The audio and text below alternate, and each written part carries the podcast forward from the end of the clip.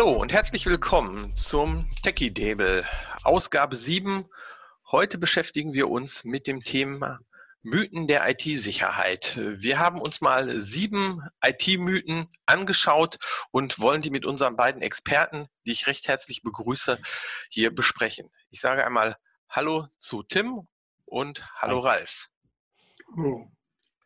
So, dann legen wir mal direkt los. Wir haben hier so eine schöne Web-Applikation ähm, gebaut. Ich öffne einfach mal die erste Karte und werfe mal den ersten Mythos in den Raum. Der erste Mythos lautet, AV schadet mehr, als es nützt. Was meint denn ihr beiden dazu?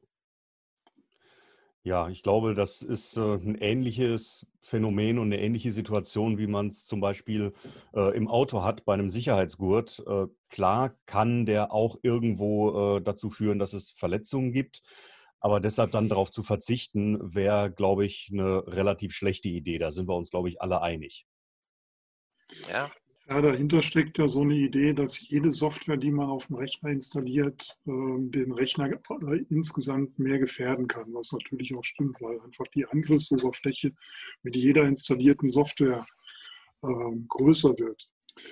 Aber warum man jetzt ausgerechnet die Software weglassen soll, die, die, die vor, davor schützt, dass diese Angriffsfläche über, überwacht wird und dass eben äh, der Rechner insgesamt sicherer ist, das äh, hat mir bisher noch keiner erklärt. Zumal es ja auch ja. nicht so ist wie bei, äh, wie bei jetzt einem Betriebssystem, wo man davon ausgehen kann, dass äh, eine ganz bestimmte AV-Lösung, egal von welchem Hersteller jetzt, ähm, auf einem System installiert ist. Die Annahme, die kann ich einfach nicht machen. Also ich kann mit einiger Sicherheit ähm, die Annahme tätigen, dass ich es irgendwo mit einem System zu tun habe, auf dem jetzt zum Beispiel Windows läuft. Ich kann aber nicht annehmen äh, automatisch, dass eine bestimmte Sicherheitssoftware dann auf einem System installiert ist und dann versuchen, die irgendwo auszuhebeln. Da gibt es also, sage ich mal, Angriffspunkte, wo es wesentlich lohnenswerter ist, da mal anzusetzen, weil ich da mit einiger Sicherheit davon ausgehen kann, dass die Software auf dem System installiert ist. Das kann das Betriebssystem selber sein, das kann aber auch eine Anwendung sein wie, weiß ich nicht, äh, MS Office, weil auch das ist extrem weit verbreitet und äh, da habe ich äh, wesentlich größere Chancen, da vielleicht erfolgreich irgendwo ähm, ja, ansetzen zu können, eine Sicherheitslücke ausnutzen zu können und so halt ins Netzwerk reinzukommen. Und wenn man sich so anguckt, welche Sicherheitslücken es so häufig gibt, die auch ausgenutzt werden, dann sind die eben häufig in Office-Produkten äh, oder eben in Browsern. Und im Gegensatz zur Antivirensoftware können die sich halt nicht selber schützen. Wir haben ja unsere ganzen Schutzmaßnahmen an Bord. Falls es bei uns mal tatsächlich eine Sicherheitslücke gibt und wir die nicht sofort schließen können, haben wir immer noch unsere ganzen Signaturen und verhaltensbasierten Verfahren, mit denen wir diese Sachen äh, entdecken und äh, verhindern können. Ähm, das, das, haben viele andere äh, Softwarepakete ja nicht. Ja, das, das leuchtet, leuchtet absolut ein. Also können wir sagen, den Mythos haben wir entlarvt und ganz klar zu sagen, AV-Software schützt auf jeden Fall und sollte jeder auf seinem Rechner haben. Vielleicht gehen wir einfach mal rüber zum zweiten Mythos, den wir äh, uns rausgesucht haben, der da lautet, ihr schreibt eure Viren doch selber. Das finde ich schon eine fast äh, skurrile ähm, Idee, uns sowas äh, ja, vor, vorzuwerfen. Ich weiß nicht, wie ihr dazu steht. Ja, das ist ein Klassiker. Ähm, den den gibt es schon irgendwie seit, seitdem es Antivirensoftware gibt. Also seit über 30 Jahren wird genau diese, äh, wird genau diese Geschichte kolportiert. Ähm, und ich meine, wenn man heute guckt, wie, wie das Ganze aufgebaut ist, wie, wie, die, wie Cybercrime äh, funktioniert, wie die Ökonomie dahinter aufgebaut ist, wie, ne, wie Geldflüsse stehen, wie, wie, wie das Ganze wirtschaftlich genutzt wird. Ähm, und auf der anderen Seite auch eben ähm, ähm, äh, Sachen, die, die von Staaten ausgehen, ähm, passieren, die in Richtung Spionage gehen. Das, da brauchen wir unsere Viren nicht selber schreiben. Da wir mit den Sachen zu tun, die von außen auf uns zukommen. Zumal ich glaube, wenn dem wirklich so wäre, dass äh, jetzt Gedata oder welcher Hersteller auch immer seine Viren selber schreibt, ähm, dann hätte jeder einzelne Hersteller eine extrem gute äh, OPSEC, wie man sagt. Äh, denn äh, Gedata gibt es jetzt seit, äh, seit wie lange? Seit 35 Jahren. Und genau. wenn es 35 Jahre lang nicht äh, stichhaltig irgendwie zu beweisen ist, dass, äh, dass äh, Gedata jetzt zum Beispiel jetzt seine Viren angeblich selber schreibt, ähm, dann äh, würde ich schon mal in Frage stellen, ob das tatsächlich wirklich so ist. Also wenn es jemand schafft, 35 Jahre lang sowas geheim zu halten, ähm, das ist, glaube ich, schon relativ unwahrscheinlich. Also irgendwo kommt sowas am Ende immer raus und ähm, ja, da gibt es dann natürlich dann auch den entsprechenden, heute sagt man Shitstorm äh, und so ein Unternehmen würde dann relativ schnell auch, ähm, auch verschwinden. Zumal auch man in einer Schadsoftware durchaus Anzeichen finden kann über den, äh, den Ursprung. Da geht es um Sachen wie Metadaten, die in irgendwelchen Dateien hinterlegt sind. Ähm, auch das hat es in der Vergangenheit schon gegeben, äh, dass man ähm, Rückschlüsse ziehen konnte darauf, wo jetzt zum Beispiel eine bestimmte Schadsoftware entwickelt worden ist ähm, oder wie zum Beispiel der Benutzername auf dem jeweiligen System gewesen ist, auf dem äh, die Schadsoftware gebaut worden ist. Und was ich ja auch immer sehe, ist, äh, dass ja eigentlich äh, alle Antivirenhersteller sehr gut zusammenarbeiten. Da gibt es ja einen sehr regen Austausch, also nicht nur auf Konferenzen, sondern ja auch so, dass Signaturen ausgetauscht wären. Ähm, also da ist ja ein sehr großes Vertrauen in der Branche insgesamt äh, vorhanden und ähm, nicht Misstrauen. Also das wäre ja eher so, dass da keiner quasi das Schwarze unterm Fingernagel gönnen würde oder da äh, die Butter vom Brot nehmen will. Also eigentlich genau. ähm, kann das ja nur funktionieren, wenn man gut zusammenarbeitet. Mhm. Prima. Vielen Dank. Ähm, lasst uns mal weitergehen zu Mythos 3. Ich decke mal die Karten auf und mal schauen, was hier drunter versteckt ist. Ich brauche keine Security-Software, ich benutze Apple. Was ja, ist, sagt ihr denn dazu? Ähm, ist eine Sache, die habe ich auch in der Vergangenheit schon relativ häufig gehört. Und ähm, der, der Schlüsselfaktor an der Stelle ist ganz einfach, wie verbreitet ist eine bestimmte Plattform. Äh, wenn man da einfach mal vergleicht, wie viele äh, Systeme unter Mac oder unter iOS weltweit unterwegs sind, gegenüber dem, was jetzt äh, im Desktop-Bereich Microsoft Windows ist oder im, ähm, im Mobile-Bereich eben, äh, eben Android, ähm, da ist, denke ich, eine relativ deutliche Sprache drin. Das System, das am weitesten verbreitet ist, ist natürlich auch die wesentlich attraktivere Angriffsfläche für ähm, Kriminelle, die da jetzt irgendwo Profit generieren wollen. Diese Apple versus Windows-Geschichte, die steht auf sehr alten Beinen.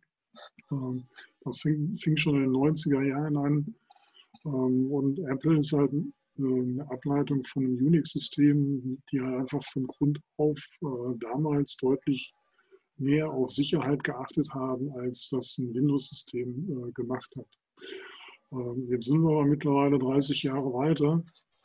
Ähm, und so in den letzten 10, 15 Jahren hat Windows in Sachen Sicherheit extrem aufgeholt und extrem nachgelegt, sodass die Systeme mittlerweile sich in puncto Sicherheit nichts mehr nehmen und einige Leute mittlerweile sogar sagen, dass Windows sicherer ist als Apple.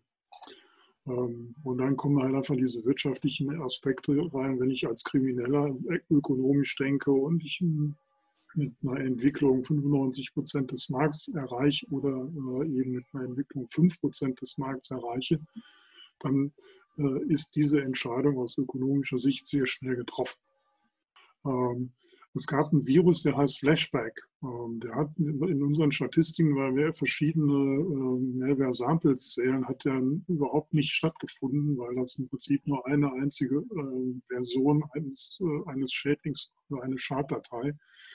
Die hat es aber auf zwei Drittel aller Mac-Rechner geschafft äh, und hat da überall Werbung ausgespielt. Und die Jungs, die das Ding betrieben haben, haben sich eine goldene Nase damit.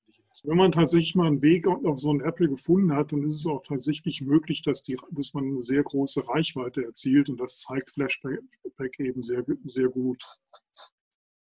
Also es ist nicht so, dass es überhaupt keine Schadsoftware für Apple gibt, ähm, nur sie ist halt nicht so verbreitet, wie man, äh, wie man vielleicht meinen möchte. Gut. Das ist doch ein gutes Schlu Schlusswort für diesen Mythos. Lasst uns doch einfach mal äh, zu Mythos 4 gehen, der da lautet, Hacker interessieren sich nicht für KMUs. Ist das wirklich so? Gegenfrage, warum sollten die sich dafür nicht interessieren? Weil äh, ganz viel von dem, was an auch technischen Innovationen irgendwie am Markt stattfindet, kommt aus dem Mittelstand. Ich meine, Gedata ist selber ein mittelständisches Unternehmen und ähm, da sind wir auch an der Stelle nicht alleine. Und da, wo es halt viele technische Neuentwicklungen gibt, da ist natürlich auch eine ganze Menge Geld drin. Und da, wo eine ganze Menge Geld drin ist, sind in der Regel auch die nicht weit, die da irgendwo versuchen, von zu profitieren. Also die Aussage, dass äh, irgendwelche Hacker oder Kriminelle sich für KMU nicht interessieren, ähm, kann ich so überhaupt nicht unterschreiben. Gerade dafür interessieren sich Angreifer nämlich. Ja. Also wenn man sich mal so anguckt, was im Punkto Ransomware gerade passiert, ähm, da sind KMUs einfach die besten Ziele, weil die ähm, Anzahl der Mitarbeiter, die sich mit IT-Sicherheit auskennen, die ist oft sehr begrenzt. Ähm, auch die, der Einsatz der Mittel, der da stattfindet, ist im, im Vergleich zu großen Unternehmen sehr viel geringer. Das heißt, die Chance für Angreifer, da eine Lücke zu finden und dann in, mit, mit einer Ransomware die, diese KMUs zu erpressen, äh, die ist deutlich höher als bei großen Unternehmen. Ja, auch wenn es ein Angreifer jetzt zum Beispiel schafft, äh, das, das Firmennetzwerk zu infiltrieren, da hat er auch gerade bei einem mittelständischen Unternehmen im Prinzip alle Zeit der Welt, sich in Ruhe im Netzwerk umzugucken äh, und es auszukundschaften. Und äh, solche Fälle hat es auch schon gegeben.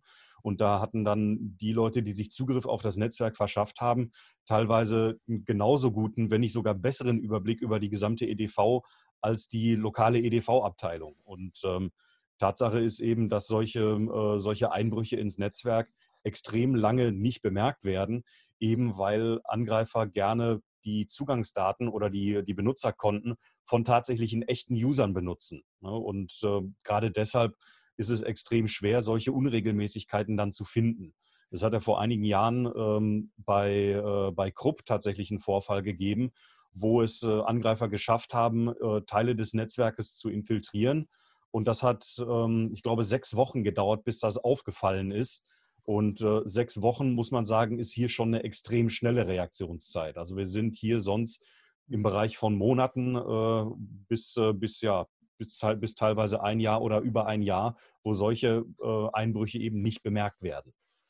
Ja, ich glaube aber, dieser Mythos hält sich auch äh, deswegen besonders hartnäckig, ähm, weil natürlich immer nur die großen Unternehmen, äh, die einer Ransomware-Attacke zum Opfer fallen, äh, bekannt werden, während ja doch äh, Angriffe auf KMU nicht bekannt werden. Es stellt sich ja auch äh, kaum ein Unternehmen hin und sagt, oh, ich bin jetzt Opfer eines Angriffs äh, geworden. Oder kennt ihr da gerade aktuelle Beispiele? Ja, die vielen Krankenhäuser, über die man jede Woche immer wieder liest, äh, sind eigentlich auch technisch gesehen KMUs. Ähm, und die trifft es halt auch und die stehen auch dann in der Presse. Ähm, aber leider ist es so, dass, ähm, dass so eine Mentalität draußen herrscht, dass wenn, wenn so ein Vorfall ist, das Ganze erstmal vertuscht wird. Ja, und äh, die Tatsache eben, dass äh, so viele halt unter den Teppich gekehrt wird, führt eben auch dazu, dass ähm, das Wahrnehmungsbild an der Stelle auch einfach verzerrt ist. Denn äh, ich meine, klar, keiner gibt gerne zu, dass er irgendwo ein Problem hat, zum Beispiel jetzt in Form einer Ransomware. Ähm, und ähm, das ist auch eine Frage, die äh, an mich häufiger schon herangetragen worden ist. Ähm, wie viele äh, Ransomware-Angriffe gibt es denn so? Und äh, da habe ich natürlich auch schon mit äh, Angehörigen von Strafverfolgungsbehörden gesprochen über das Thema. Und ähm, die Antwort, die ich da eigentlich einhellig immer bekommen habe, äh, war, ja, äh, weißt du, das Problem ist, wir kriegen halt nur die Sachen mit, die Leute auch tatsächlich melden. Äh, und die Sachen, die eben nicht gemeldet mhm. werden, die bekommen wir auch nicht mit. Also da gibt es einen extrem großen, äh, eine extrem große Dunkelziffer. Ähm, und da gibt es halt einfach keine Möglichkeit, eine verlässliche Aussage irgendwo zu treffen. Mhm. Also ganz klar der Appell im Prinzip an Unternehmen, ähm, es ist keine Schande, wenn man Opfer einer Cyberattacke geworden ist. Äh, geht öffentlich damit um, schafft quasi ein Bewusstsein äh, auch für andere, denn ähm, davon profitieren dann vielleicht auch ähm, andere Unternehmen an der Stelle. Du wolltest auch noch was dazu sagen, Ralf. Prinzip ist das genau dieser Spirit, den wir brauchen. Die Leute äh, gehen immer davon aus, dass es ein Makel ist, wenn sie gehackt wurden. Aber eigentlich ist es so, dass es nicht die Frage ist, ob man gehackt wird, sondern die Frage ist eher wann. Und vor dem Hintergrund kann man auch genauso gut reden. Und die anderen mhm. warnen. Ich würde mal zu Mythos 5 gehen, der jetzt ansteht. Auch da bin ich mal gespannt, was sich hinter dieser Karte verbirgt. Ja. Ich muss nicht verschlüsseln. Ich habe nichts zu verbergen. Das ist, äh, ich glaube, das ist auch eine Diskussion, die schon wirklich ewig geführt wird. Und das führt eben auch wieder in die Aussage, die ich für extrem gefährlich halte und die auch andere für extrem gefährlich halten, ähm, wo eben gesagt wird, ja, wer, wer nichts äh, zu verbergen hat, der hat auch nichts zu befürchten. Und ganz ehrlich, jeder hat irgendwas zu verbergen. Also es gibt immer irgendwelche Sachen, von denen man möchte, dass jetzt nicht unbedingt, äh, was weiß ich, die eigenen Kinder oder der Partner oder meinetwegen auch die Eltern erfahren. Und wer auch immer irgend, irgendwas in der Richtung hat, also wer irgendwelche Dinge hat, von denen er nicht möchte, dass andere die erfahren, der hat auch per Definition was zu verbergen. Und äh, insofern, also die Argumentation, die äh, kann ich an der Stelle so einfach, äh, einfach nicht gelten lassen. Ich denke gerade daran alleine, ich muss ja Pass, habe ja Passwörter, ich habe Kontodaten, ich habe Daten von äh, fürs Finanzamt und ähnliches, also jede Menge an äh, Finanzdaten. Das sind äh, vielleicht die, es geht ja jetzt nicht irgendwie um äh, sehr private Geheimnisse, äh, die man da haben muss, aber das sind ja Daten, die jeder hat und die nun auch ähm, ja, wichtig, sind und die auch äh, zu schützen sind an der Stelle. Ähm, aber in der Tat ist eigentlich, nur wir brauchen diese Verschlüsselung, sonst funktioniert die Sicherheit nicht. Ne, wir können keine Geldgeschäfte im Internet machen, ohne dass der äh, Datentransfer verschlüsselt ist. Sonst haben wir das wie in den 90er Jahren, dass die Banking-Trojaner als Man in the Middle einfach die Beträge äh, und die Kontonummern ändern, die Zielkontonummern ändern und die, die, die, äh, das Geld einfach sonst wohin fließt. Ähm, und das geht eben nur, wenn die, wenn die Sachen vernünftig verschlüsselt sind. Ähm, und an der Stelle merken die Leute das ja auch nicht. Also das ist halt im Prinzip ein Ziel, was wir auch ähm, als äh, Security-Industrie verfolgen sollten, dass die Anwendung von Verschlüsselung so einfach werden muss, wie es nur überhaupt geht. Ja. Und ähm, dass wir den Leuten, die Daten verschlüsseln wollen, das äh, so einfach machen wie möglich und idealerweise alles automatisch im Hintergrund verschlüsselt wird. Ja, das ist, also diese Bedienbarkeit ist, ähm, denke ich, eine ganz große Komponente, die dabei eine Rolle spielt, ob Leute sich da jetzt wirklich Gedanken drüber machen. Ähm, ich meine, klar, der Mensch an sich ist faul, da nehme ich mich selber auch nicht von aus. Äh, wenn ich mir irgendwie eine bestimmte Arbeit nicht machen muss, äh, dann tue ich mhm. das auch nicht. Aber ähm, gerade wenn es darum geht, die, äh, die, eigenen Daten sicher zu halten, ähm, da lohnt sich das durchaus. Kommen wir zu IT-Sicherheitsmythos Nummer 6, der da lautet, ich habe nichts Wichtiges auf meinem Rechner. Mein Computer ist deshalb kein Angriffsziel. Hm, Frage an der Stelle. Wer sagt, dass das, was du auf deinem Rechner hast, nicht wichtig ist? Also das ist, das ist eine äh, Annahme, die habe ich schon relativ häufig erlebt. Und ähm, ich kann dazu nur sagen, ob irgendwas jetzt äh, interessant ist oder wichtig ist, das ist eine Entscheidung, die hast nicht du getroffen, die hat irgendjemand getroffen, der vielleicht an diese Daten ran möchte. Das gilt äh, vor allem für Unternehmensnetze, das gilt aber auch genauso gut im Privatbereich. Ja, aber auch ganz unabhängig davon, ob da jetzt wichtige Daten auf dem Rechner sind oder nicht. Der Rechner an sich ist ja auch schon ein Ziel. Es gibt kriminelle Geschäftsmodelle, wo man einfach äh, nur einen Rechner braucht. Also wenn man so Kryptomining oder sowas nimmt, wenn ich einen guten Rechner habe und den tatsächlich zum Kryptomining missbrauchen kann und dann quasi in die Tasche von anderen Leuten mein Rechner äh, genutzt wird, äh, dann, ähm, dann ist egal, was da an Daten drauf ist. Oder wenn ich, wenn ich den Leuten Werbung einspiele, die, die sie sonst nicht sehen würden, dann ist das im Prinzip auch eine Sache, die ähm, in die Taschen der, der, der kriminellen Angreifer geht und völlig unabhängig davon ist, was jetzt genau auf dem Rechner an Daten drauf ist. Wenn ich genug kleine Rechner habe, die jetzt vielleicht für sich genommen nicht so wahnsinnig äh, schlagkräftig sind von der Rechenleistung her, ähm, da komme ich dann am Ende des Tages auch auf meinen Schnitt. Und ich habe ja selber als, äh, wenn ich jetzt mal so durch die Angreiferbrille gucke, ich habe ja selber kaum irgendwelche Kosten dafür. Also ich muss den Strom nicht zahlen, ähm, ich muss die, äh, die, die Internetleitung nicht bezahlen. Also ähm, jetzt einfach nur basierend auf den Daten, die auf dem Rechner sind, zu sagen, ja, ist ja alles irgendwie nicht so schlimm, ähm, ist an der Stelle auch ein Trugschluss. Genau, und im Zweifelsfalle kommt die nächste Ransomware vorbei, verschlüsselt alles und dann kannst du nochmal überlegen, ob du keine wichtigen Daten auf deinem Rechner hast. Kommen wir zum letzten Mythos, den wir in diesem heutigen Ausgabe des Techie Tables besprechen wollen. Da geht es jetzt um folgenden Mythos. Ich öffne nur Mails von Freunden und Bekannten, deshalb kann mir nichts passieren. Ja, das hat vielleicht mal funktioniert.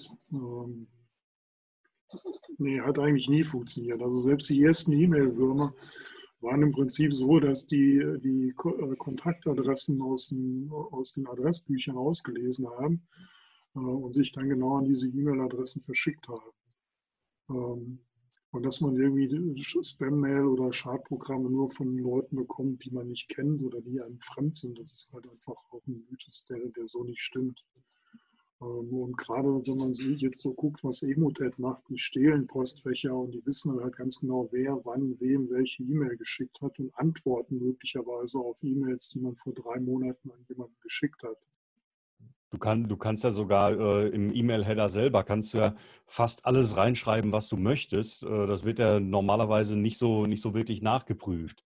Also eine E-Mail sieht dann vielleicht in meinem, in meinem Mail-Programm so aus, als würde die jetzt äh, zum Beispiel von dir kommen, Stefan, oder von dir, Ralf.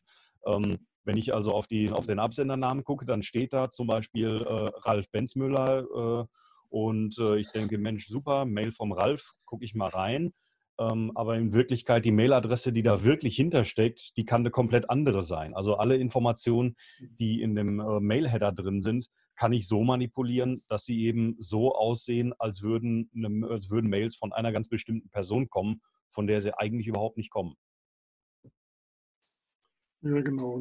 Vor 20 Jahren gab es den I Love You Letter. Der, der, ne, das ging, glaube ich, vor, das war, glaube ich, ziemlich genau vor 20 Jahren, wo der, wo der rumging und äh, wo dann äh, eben halt mit I Love You ähm, ja, diese, diese Kategorie der E-Mail-Würmer großen Boost bekommen hat. Ja, wir, ja, wir sprechen ja hier jetzt nicht von äh, E-Mails, die von irgendwelchen afrikanischen Prinzen äh, oder Witwen kommen, die einem Geld anbieten und ähnlichem, sondern es geht ja wirklich um Mails, ähm, die vermeintlich so aussehen, als würden sie halt wirklich äh, von einem Kollegen auch äh, kommen oder von einem Geschäftspartner, die halt deutlich schwerer äh, quasi von einer gefährlichen Mail zu unterscheiden sind als die erstgenannten, die halt ein afrikanischer Prinz verschickt hat. Mhm. Also wenn man so in den Bereich gezielte Angriffe guckt, dann ist es eben halt ganz normal, dass solche, dass diese, diese Möglichkeiten ausgenutzt werden, die E-Mails zu fälschen. Also E-Mail gibt es nichts, was sicher ist. E-Mail ist eines der unsichersten Kommunikationsmittel, das wir haben. Da lässt sich alles fälschen. Ähm, und ähm, dann kann man halt im Namen von jedem im Prinzip Antworten schicken und bei gezielten Angriffen mit, mit Spearfishing kann man sich als Geschäftspartner ausgeben ähm, und sagen, die Zahlungen übrigens, die machst du in Zukunft auf ein neues Konto und, und das funktioniert dann auch tatsächlich in vielen mhm. Fällen. Also mit mir, ja. ist, mir ist ein Fall bekannt, äh, wo halt äh, sagen wir mal, der, äh, der Geschäftsführer eines Betriebes dann plötzlich von einem seiner, seiner Bereichsleiter eine Mail bekommen hat, wo es darum ging, dass da irgendwelche Finanzmittel freigegeben werden und überwiesen werden sollten. Und ähm, das sah im Prinzip alles, alles richtig aus. Die Ansprache war richtig. Ähm, die, der, der sprachliche Duktus in der Mail, der passte ebenfalls. Und äh, halt auch so, auch so andere Details waren im Prinzip völlig konsistent mit dem, was sonst in der Firma irgendwo üblich war. Das Einzige, was da jetzt der rettende Anker war, ist, dass der Empfänger der Mail zufällig zu dem Zeitpunkt, als die Mail ankam, mit genau dem Bereichsleiter zusammengesessen hat, der angeblich diese Mail geschickt hat. Aber der wusste davon natürlich überhaupt nichts. Das war tatsächlich eine Mail, die zwar extrem gut gefälscht war, aber die äh, eben halt gefälscht war. Und das ist nur deswegen tatsächlich auch aufgefallen. Also da muss man wirklich mittlerweile extrem aufpassen, denn auch Kriminelle sind natürlich nicht auf den Kopf gefallen und wissen schon relativ genau, wen sie wie irgendwo ansprechen müssen. Ähm, vor allem, wenn halt Informationen vorliegen, die aus einer Schadsoftware wie zum Beispiel Emotet jetzt hervorgegangen ist. Ja, vielen Dank.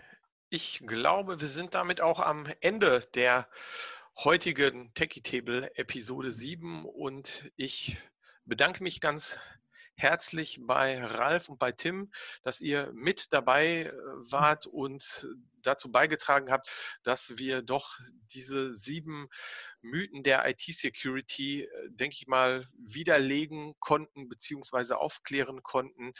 Ähm, ja, wir freuen uns, wenn ihr die, die zugeschaut haben, einfach mal Kommentare hinterlassen, beziehungsweise vielleicht gibt es ja noch andere Mythen der IT-Sicherheit, die wir aufklären sollen. Wir sammeln die gerne in den Kommentaren, ähm, schickt sie uns zu und dann behandeln wir sie bei einer späteren Techie Table Folge. Soweit sage ich erstmal vielen Dank und wir sehen uns beim nächsten Mal. Ich ziehe jetzt wieder meinen Aluhut auf. Tschüss.